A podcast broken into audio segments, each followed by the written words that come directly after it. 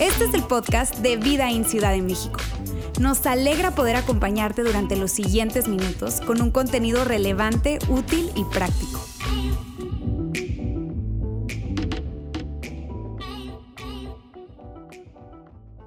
Quisiera compartirles algo que a mí me apasiona muchísimo y tiene que ver con nuestra iglesia, con lo que hacemos juntos como iglesia, con la, forma en la que hacemos iglesia, sobre todo con la idea de, clarificar hacia dónde vamos. Saben que este, es súper importante para cualquier organización, eh, religiosa, no religiosa, lo que sea, que haya mucha claridad.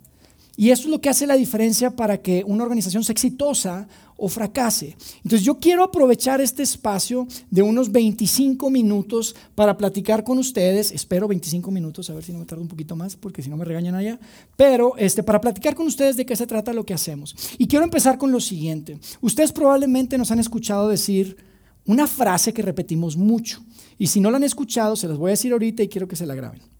Nosotros decimos que somos una iglesia diferente. ¿Han escuchado eso? Vida es una iglesia diferente. ¿Y saben por qué decimos eso? Decimos eso porque honestamente Ciudad de México tiene muchísimas iglesias. De hecho, hay miles de iglesias. Hay iglesias grandes, hay iglesias chiquitas, hay iglesias medianas y muchas son muy, muy buenas. Y cuando nosotros iniciamos este proyecto de Vida In en Ciudad de México, lo primero que pensamos fue, sabes, Ciudad de México no necesita una iglesia más. Lo que Ciudad de México necesita es una iglesia diferente. Una iglesia diferente, una iglesia donde podamos crear ambientes que sean seguros para niños, para jóvenes, para adultos, donde hay una comunicación clara, donde la gente pueda asistir y pueda sentirse bien al ser parte, que puedan experimentar algo que puedan poner inclusive en práctica y digan, ¿sabes qué? Lo que escuché lo puedo poner en práctica. Eso me agrega a mi vida. Y de eso se trata este proyecto. Así empezó este proyecto. Y para mí es muy importante que todos tengamos esta claridad, porque a final del día tenemos una misión. Una misión. Y ya se las decía hace un momento cuando pasé entre el especial y los cantos y les decía que nuestra misión es, ¿alguien se la sabe de memoria? ¿Cuál es? ¿Quién me puede decir cuál es nuestra misión? ¿Alguien se la sabe? Inspirar a las personas a seguir a Jesús. Esa es la agenda. Yo les digo, esa es nuestra agenda, ese es nuestro propósito, esa es nuestra misión. Es interesante que esto de la misión, si tú eres parte de alguna organización, seguramente tienen su misión, ¿verdad? Y hasta la ponen en cuadros. Nadie se la sabe, nadie la pela, pero lo ponen ahí en un cuadro. Son tan largas que ni siquiera a veces uno entiende de qué se trata, ¿verdad? Yo trabajo en una empresa y tiene una misión, ya es una empresa más moderna, entonces es una frase muy sencilla, pero cada hospital, cada empresa, cada iglesia tiene una misión. Nosotros tenemos una misión. La razón por la que hacemos todo lo que hacemos es para inspirar, ayúdenme, a las personas a seguir a Jesús. No solamente creer en Jesús, sino seguir a Jesús. Y aquí hay cosas importantes que quiero compartir con ustedes. La primera es la siguiente. Cuando nosotros decimos que queremos inspirar a las personas a seguir a Jesús, no significa que nosotros somos muy inspiradores. Nos quisiéramos ser inspiradores. Pero no es porque seamos inspiradores, porque sabemos todo y entonces somos nosotros los que podemos inspirar a otros, sino que más bien la forma en la que yo veo esto que hacemos como iglesia es como un hospital un hospital en donde todos estamos enfermos. Algunos tenemos más tiempo en el hospital, entonces ya sabemos dónde le picas para que venga la enfermera, ya sabemos a qué horas traen la comida en la mañana, pero todos estamos en un hospital y para mí esa es una imagen interesante de la iglesia y lo que queremos hacer. Y eso es importante que tú lo sepas. Cuando tú vienes aquí, cuando tú, decides ser parte de Vida In aquí en Ciudad de México, no estás yendo a un lugar en donde hay un grupo pequeño de personas que ya se la saben de todas, todas. Entonces te van a enseñar y te van a guiar y te van a inspirar. No se trata de eso. Ahora, la segunda cosa que te quiero decir que tiene que ver con nuestra misión de inspirar a las personas a seguir a Jesús, tiene que ver con que nuestra agenda no es cambiar a nadie de religión. Y probablemente te sorprenda eso. Pero acuérdate, somos una iglesia diferente. Y te digo por qué no es nuestra agenda cambiar a nadie de religión. Porque yo no puedo invalidar tu experiencia con Dios. Porque no se trata de que tú te identificabas de una manera y ahora te vas a identificar de otra manera. Se trata de inspirarte a seguir a Jesús. No, no, no, de, no de invalidar o de calificar o de ponerte ahora sí una etiqueta con la que ya puedas decir es que ya ahora ya me convertí, como si fueras el sapo de la Mecanieves y te vas a convertir en una carroza o cosas. No, no, no se trata de eso. Se trata de inspirar a las personas a seguir a Jesús porque creemos que eso es lo que hace la diferencia. No un calificativo, no una religión, no una etiqueta. Entonces, para nosotros es muy importante y para mí es muy importante aprovechar este espacio, porque si tú dedicas una hora de tu domingo para estar acá con nosotros, es importante que sepas de qué se trata esto. Es importante que podamos estar alineados y que juntos podamos ir hacia adelante.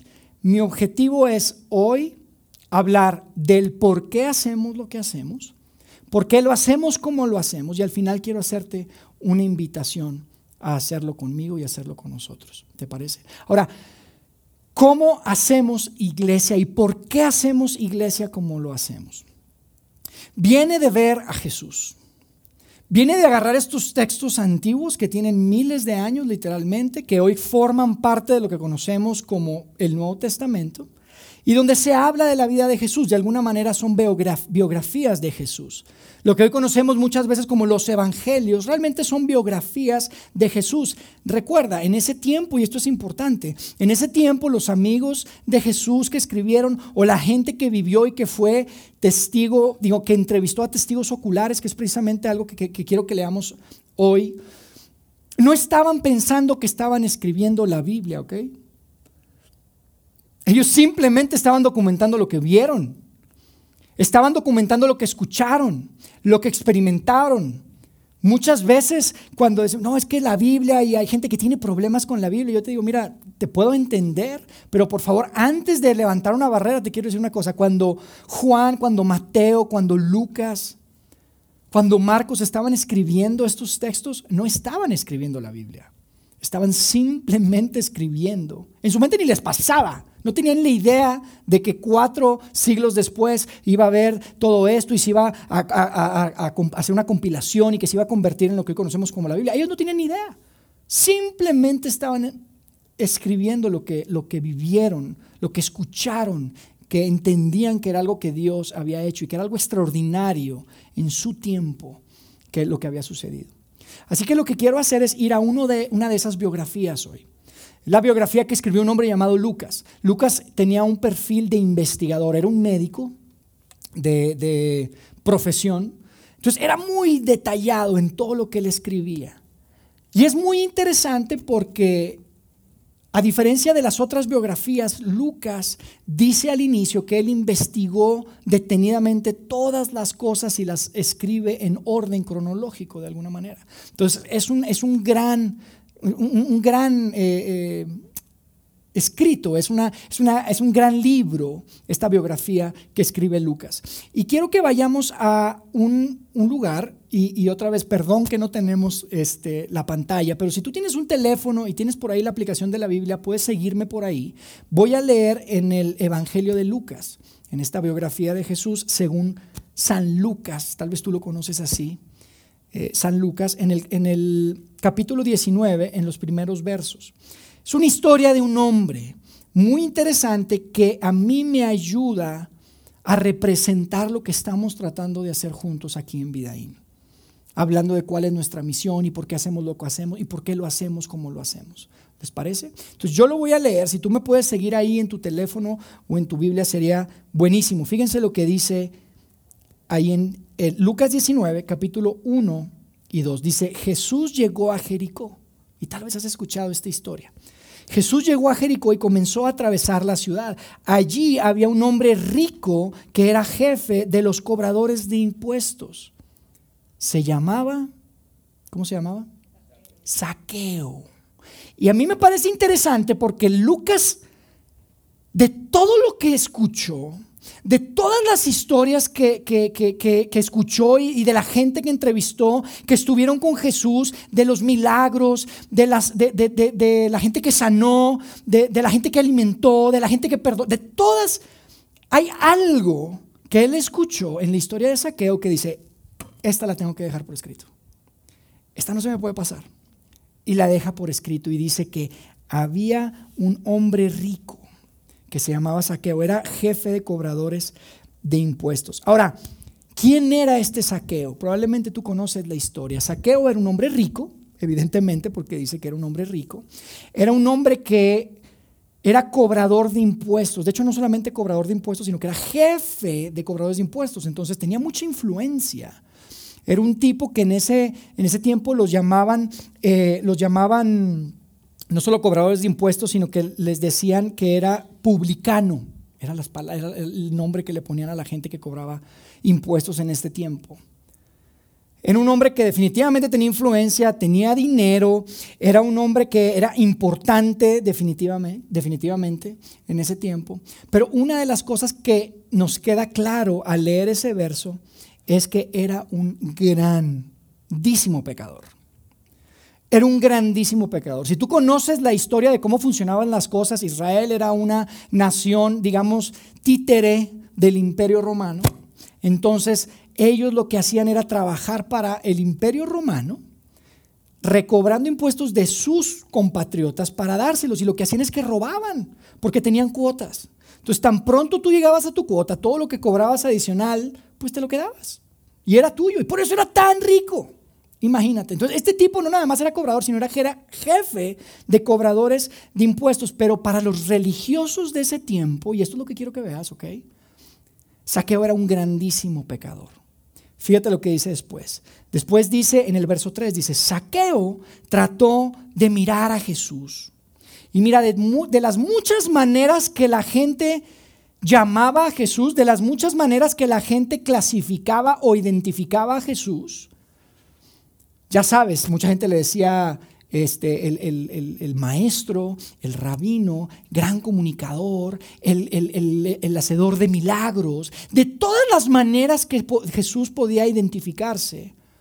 Había una que seguramente Saqueo había escuchado y por eso estaba tan interesado en mirar a Jesús. Dice, trató de mirar a Jesús. ¿Y sabes cuál era? Había escuchado que Jesús era amigo de pecadores.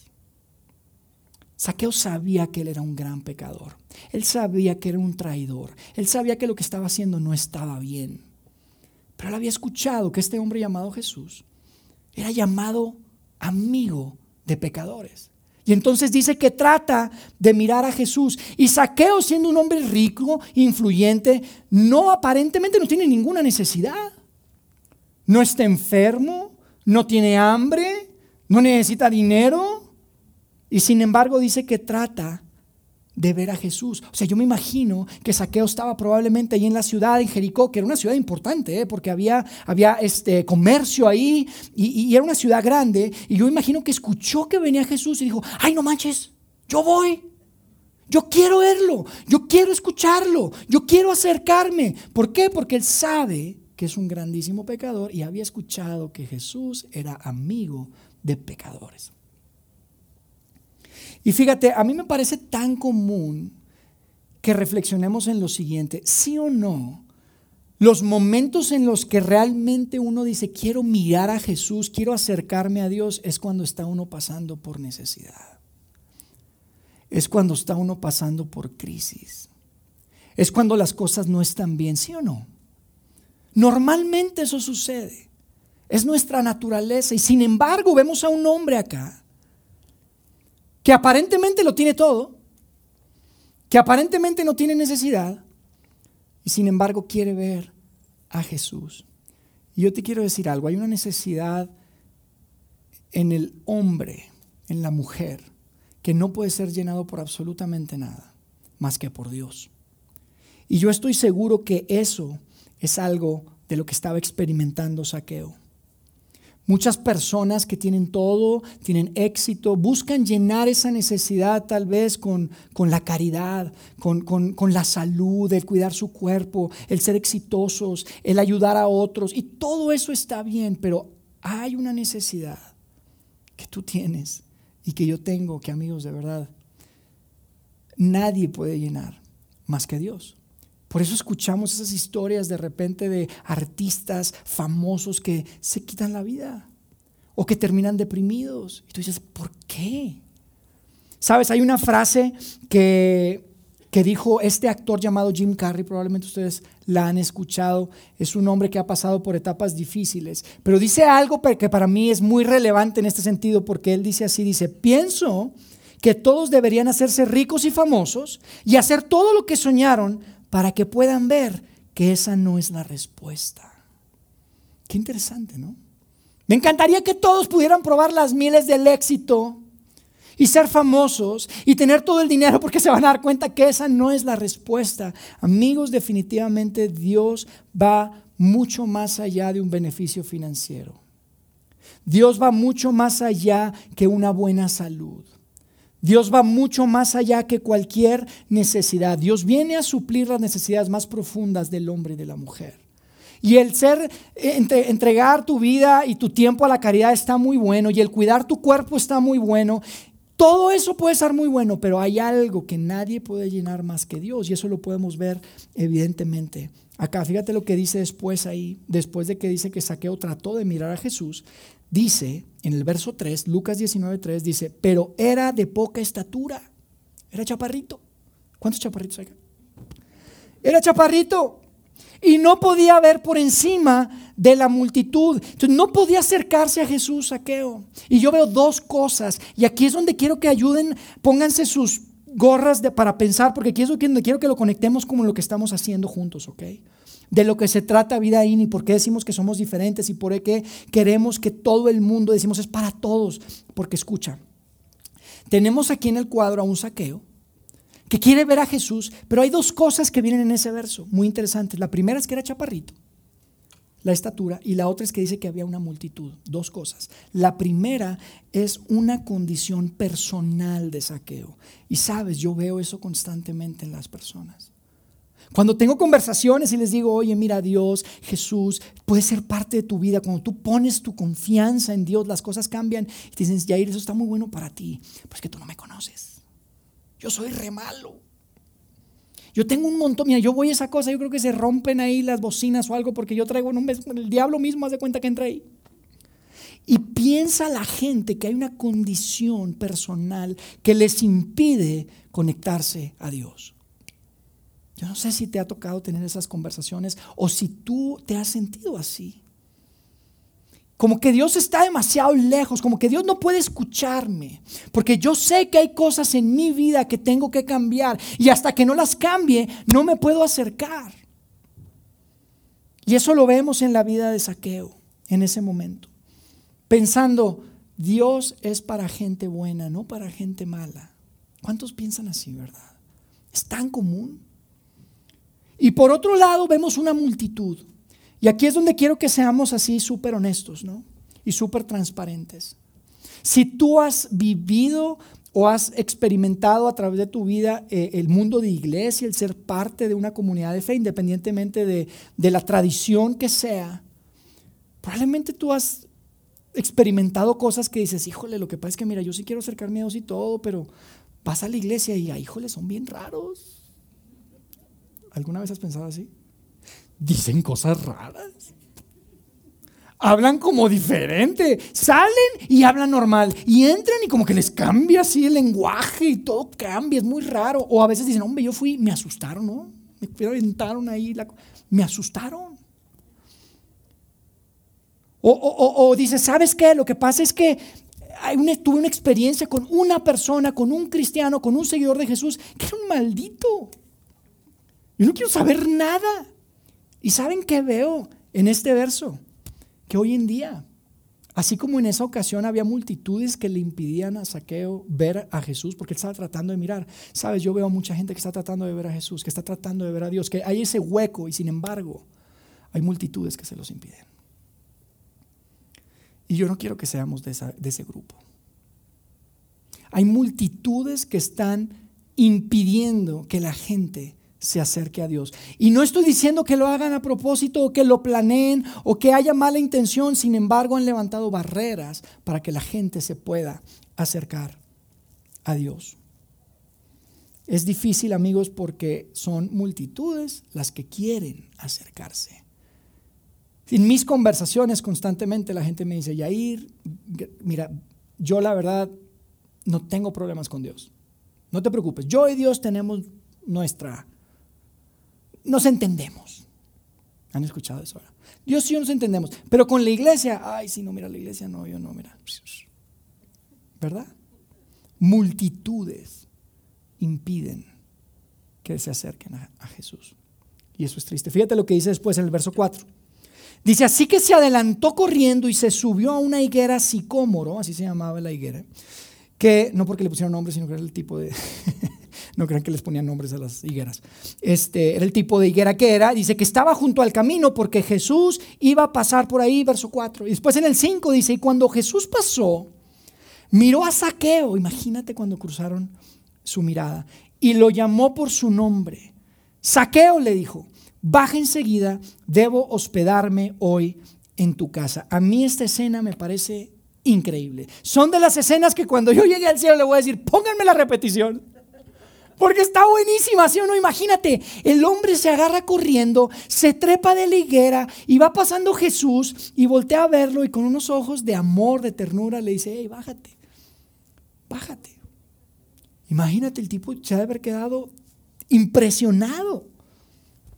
Y yo quiero que veas varias cosas aquí, porque para empezar vemos un rico, un tipo que es influyente, corriendo. Y esto está padre, porque honestamente ponte a pensar, ¿cuándo has visto a Carlos Slim corriendo, trepándose en una hoguera? Higuera, perdón. No te lo imaginas, ¿estás de acuerdo? Es un tipo sentado, se sienta y así, su papadita así sexy. ¿A poco no? De Carlos Slim, ¿verdad? Pues un hombre rico, influyente. Uno no se lo imagina así, corriendo, ¿verdad que no? Y eso es lo que vemos ahí, un saqueo, un hombre influyente, un hombre rico, que en ese tiempo tú no sabes lo que eso significaba. Estamos en una cultura en donde se vestían de, de túnicas. Entonces él tenía que remangarse las túnicas para correr. Imagínate la escena. Pero él quería ver a Jesús. Y vemos a ese hombre ahí y después vemos que Jesús le llama por su nombre y le dice, saqueo, le dijo. ¿Y a poco no nos encanta que nos llamen por nuestro nombre? ¿Qué ha pasado? Sobre todo cuando es una persona importante, ¿estás de acuerdo? Jair, sí, dime. Inmediatamente. Jair, sí, sí, claro, aquí estoy. Se siente padre. Una ocasión en mi trabajo anterior tuve la oportunidad de llevar a líderes de, del TEC de Monterrey, porque yo me dedico al tema de tecnología educativa, y fuimos a, California, donde está la empresa donde yo trabajaba, y me acuerdo que estaba ahí sentado un hombre que se llama José Antonio Fernández, probablemente ustedes lo conocen, el diablo le dicen, es uno de los CEOs más eh, importantes, digamos, es el CEO de FEMSA. Y él estaba ahí, estábamos sentados, y me acuerdo que estábamos sentados, y de repente me dice, Jair, y yo, ay, jole, no, me se siente una cosa así, me sentía hasta importante. Y yo me imagino, ahora imagínate saqueo, el hombre que tuvo la capacidad de dividir la historia humana en dos. El mismo Jesucristo voltea y le llama por su nombre. Y yo te quiero decir una cosa. Tú no tienes idea de lo que, de qué tan interesado Jesús está contigo. Jesús está demasiado interesado en ti. Y a veces ni siquiera lo pensamos. Él te llama por tu nombre. Eso, eso, eso es algo que yo puedo ver acá. Saqueo no se, no se imaginaba cómo iba a terminar ese día lo que iba a suceder, lo que se iba a enfrentar, no tenía ni idea. Él simplemente había escuchado que había un hombre que era amigo de pecadores. A él nadie le hablaba, era marginado, era odiado. Pero trató de ver a Jesús. Jesús lo mira a los ojos y le llama por su nombre como te llama por tu nombre a ti y como me llama por mi nombre a mí. Qué padre, ¿no? Fíjense lo que dice después en el verso 7. Dice, Saqueo bajó rápidamente y lleno de entusiasmo y alegría llevó a Jesús a su casa. Pero la gente estaba disgustada y murmuraba, sobre todo la gente religiosa. Fue a hospedarse en la casa de un pecador de mala fama, decía la gente. Y fíjate el cuadro. Tienes a un hombre que quiere acercarse a Dios. Tienes a Dios que quiere que ese hombre se acerque a Él. El, el, hombre está contento, Jesús está contento, pero los religiosos no están contentos. Decían, ¿y ese qué se cree? Y también de Jesús. Decían, y ese Jesús, según él es rabino, Si supiera con quién está. O sea, imagínate, en ese tiempo estos tipos, los cobradores de impuestos, no se podían acercar al templo.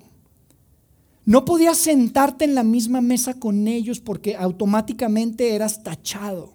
Ahora imagínate irte a cenar a su casa y quedarte a dormir en su casa.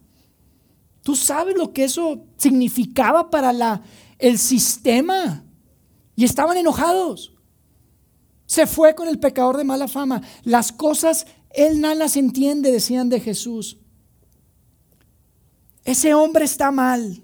¿Y sabes por qué estaban tan molestos? Porque Jesús estaba rompiendo las reglas. ¿Ok? Y no estoy hablando de las reglas de Dios, no me malentiendan. Pero Jesús estaba rompiendo las reglas de la religión, de la tradición, las reglas de los hombres, no las reglas de Dios, pero Jesús estaba rompiendo esas reglas. Esos hombres eran vistos como lo peor. Y sabes, yo quisiera que pensemos en esto y seamos abiertos en eso y, que pensemos por qué es tan importante lo que estamos tratando de hacer en este lugar, por qué es tan importante eh, esto que decimos que queremos ser diferentes amigos, porque si somos honestos, hoy en día hay tantas iglesias que tienen tantas reglas y que están tan comprometidos con sus reglas que han levantado barreras para que las personas se acerquen a Dios. Y tal vez esas reglas son, bueno, las reuniones tienen que ser de tres horas, porque que fluye el espíritu, dicen. ¿A poco no? Y tú quieres invitar a alguien y dices, oye, no, no me vuelvas a invitar, hermano, pues como tres horas, tengo vida, o sea. O la música tiene que ser de cierta manera, no puede ser de cierta otra manera. Pero entre semana el reggaetón a todo lo que da, pero el domingo no, no ponga nada. Que no se haga como debe ser. O el lenguaje, como decíamos hace un momento. Y a ver, por favor, no, no quiero ofender a nadie con esto, créanme, yo no estoy diciendo que eso está mal. Lo que estoy diciendo es que si eso se ha convertido en una barrera, tenemos que eliminarlo. Y estamos dispuestos en este lugar y queremos eliminar cualquier barrera, si es la falta de excelencia, si es el, el, empezar tarde. Por eso siempre se dan cuenta que empezamos a las meras 12 aquí. Porque es la excelencia, porque queremos prepararnos, porque queremos que, no haya barreras para la gente que se quiere acercar, que como Saqueo estaba tratando de mirar a Jesús. No queremos ser parte de la multitud. Y la gente necesita escuchar que esa condición que cree que lo separa de Dios es precisamente la razón por la que Dios envió a su Hijo a morir por Él, por ti y por mí, por Él, por ella.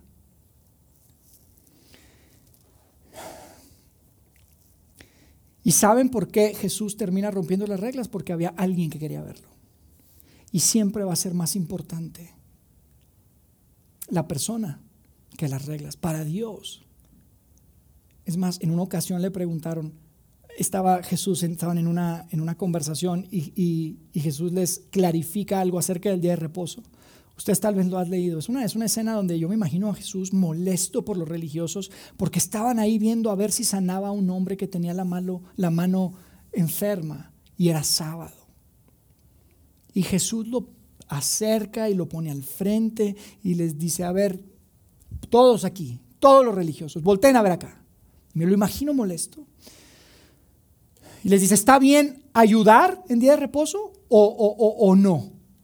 Porque la regla era que no podías trabajar. Y tal vez tú conoces la historia. Y Jesús termina explicándoles. Y les dice, amigos, el día de reposo existe para el hombre no el hombre para el día de reposo.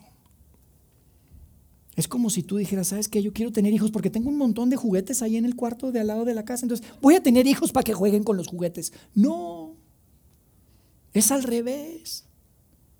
Y a veces nos hace tanta falta recordarnos que hay multitudes que quieren acercarse a Dios y levantamos barreras y pensamos que tenemos que las, reglas son tan importantes.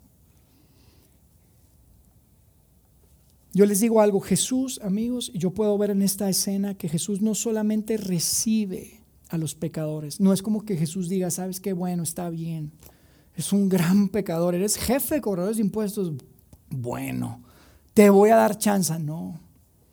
Yo veo un Jesús que busca al pecador, que le llama, que le dice, voy a estar en tu casa. Y por eso, amigos, yo quisiera que este siempre fuera un lugar que quite barreras, que busque, que sea para todos, porque creemos que hay mucha gente que quiere conocer a Jesús, porque creemos que hay muchas personas que quieren conectarse con Dios, pero son multitudes los que muchas veces están impidiéndolo. Y sabes, aquí siempre vamos a estar abiertos a romper cualquier regla. No vamos a hacer locuras, ¿ok? Nada que sea pecado, nada que sea locura, pero estamos dispuestos a las reglas no de Dios, sino de los hombres, de la tradición, y por eso hacemos las cosas que hacemos. Por eso era importante para mí contarte esta historia y que puedas ver, porque Jesús estuvo dispuesto a romper reglas, y yo quiero invitarte a que rompas las reglas conmigo. No solamente te estoy avisando, te quiero invitar a que rompas las reglas conmigo, porque en esta ciudad la gente necesita voltear a ver a Jesús. Y las multitudes muchas veces se lo están impidiendo. Y por eso decimos que Vidaín es una iglesia diferente. Por eso queremos hacer algo diferente. Por, por eso queremos crear ambientes seguros.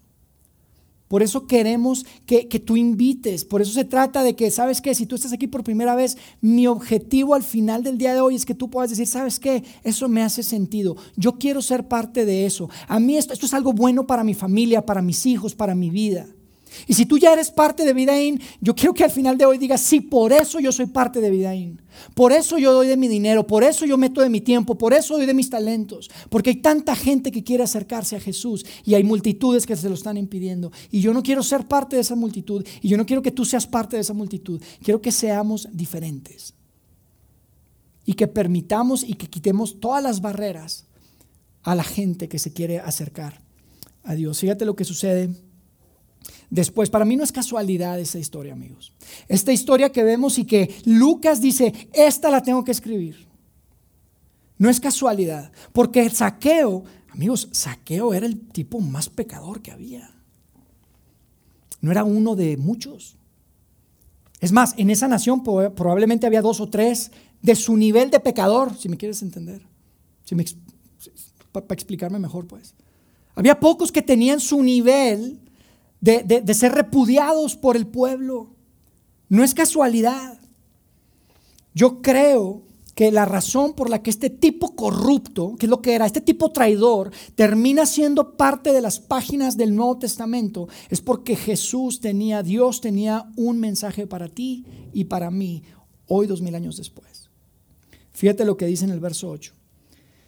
Dice, mientras tanto, ya que estaban ahí en la cena, en su casa, Dice, Saqueo se puso de pie delante del Señor y dijo, Señor, daré la mitad de mi riqueza a los pobres y si estafé a alguien con mis impuestos, le devolveré cuatro veces más. ¿Y saben qué veo?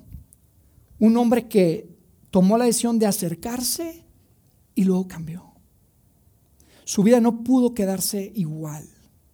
Veo un hombre que siguió a Jesús y luego cambió. Y sabes, muchas ocasiones pensamos que la gente tiene que cambiar para acercarse a Dios.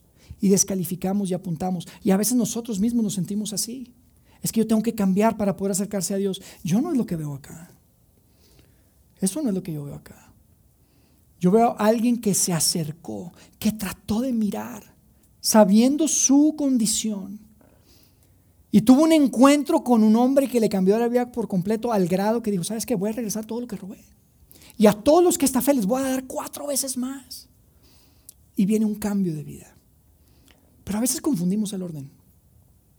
Y qué importante es que tú y yo podamos ser una comunidad, un grupo de personas, un grupo de familias que entiendan que se trata de acercarte que tú no eres nadie y yo no soy nadie para decirte qué es lo que tienes que hacer o dejar de hacer, para decirte estas son las reglas, estas son las cosas que puedes, estas son las cosas que no puedes. Eso es algo que Dios y su Espíritu te va a hacer ver a su tiempo. Yo creo en eso. Y yo creo que cuando tú te acercas a un grupo de personas que representan dignamente el cuerpo de Cristo, porque saben que en la iglesia, si tú tienes algo así, creciste en cualquier tipo de tradición eclesiástica, sabes que decimos que la iglesia es el cuerpo de Cristo, ¿verdad? Claro que sí, es el cuerpo de Cristo y la lugar más cercano que alguien va a estar a experimentar a Jesús de este lado de la eternidad va a ser cuando está con nosotros. Eso es lo que significa que es el cuerpo de Cristo. Y yo quiero que tú y yo seamos dignos representantes de ese Jesús que le dijo a Saqueo, bájate, porque voy a ir a tu casa. Que lo miró con ojos de amor, con ojos de perdón, que no juzgó. Y por eso es tan importante lo que tú y yo podemos hacer. Y por eso te quiero invitar a romper reglas, por eso te quiero invitar a ser parte y quiero invitarte a que podamos juntos llevar hacia adelante un movimiento que no es que sea nuevo, moderno, no, no, no, no. Es el movimiento que empezó hace dos mil años en el Medio Oriente por un carpintero que ha cambiado mi vida y que se ha cambiado, y sé que ha cambiado la vida de muchos de ustedes. Porque son muchos los que quieren acercarse a Jesús. De eso se trata vida ahí, amigos. Y por eso era para mí tan importante compartir con ustedes el corazón de nuestra iglesia y el por qué hacemos lo que hacemos y por qué lo hacemos como lo hacemos. Porque simplemente queremos seguir a nuestro líder, a nuestro Salvador y a nuestro Rey, que se llama Jesucristo. ¿Me acompañan a hacer una oración? Dios, gracias por la oportunidad de hacer iglesia, Señor. Gracias porque juntos podemos tener la oportunidad de representarte de una manera digna, de una manera que esté apegada a tu corazón. Y Dios, no pretendemos saberlo todo, no pretendemos entender todo perfectamente, pero sí queremos pedirte que nos des de tu sabiduría, de tu capacidad de ver las cosas como tú las ves. Y de poder tener el impacto en, el, en la gente que está no cerca de mí o de una persona en, eh, en, lo individual, sino corporativamente como comunidad, que cuando puedan estar cerca de nosotros, puedan decir, sabes, tal vez no lo creo todo, pero disfruto estar ahí. Como la gente disfrutaba estar contigo, Dios, la gente que tal vez ni siquiera tenía idea de que estaban viendo cara a cara al creador del universo, que hoy mis amigos y yo, nuestras familias, podamos representarte, Dios, y que pueda más personas mirarte mirarte sin barreras, acercarse sin limitaciones y saber que eres un Dios de amor, que quieres lo mejor, que quieres perdonar, que quieres transformar vidas, Dios. Dios, yo no sé en qué lugar está cada una de las personas que están acá, pero sí quiero pedirte de una forma muy especial, Padre, que hoy tú puedas reflejarte, tú puedas eh, eh, estar presente de una forma muy real en el corazón y la mente de cada uno de mis amigos que están acá. Y que puedas enfrentar de una forma muy clara a tal grado que puedan tomar una decisión de, de, seguirte, de seguirte, de ser parte, de acercarse, de construir juntos lo que estamos tratando de construir acá. Gracias por esa oportunidad que nos das, Dios de ser tu iglesia, de ser parte de tu equipo, de ser parte de una comunidad de fe, donde queremos quitar barreras, donde queremos que sea para todos, donde no hay prerequisitos, donde inclusive la gente puede pertenecer sin creer, porque nosotros vemos en textos como el que hoy vimos, que aún la gente que no creía en ti se acercaba y no era en vano. Tú transformas vidas, Dios, lo creemos y queremos que transformes nuestra comunidad y nuestras familias. Dios, gracias por la oportunidad de estar juntos hoy. Quédate con nosotros. En el nombre de Cristo Jesús. Amén.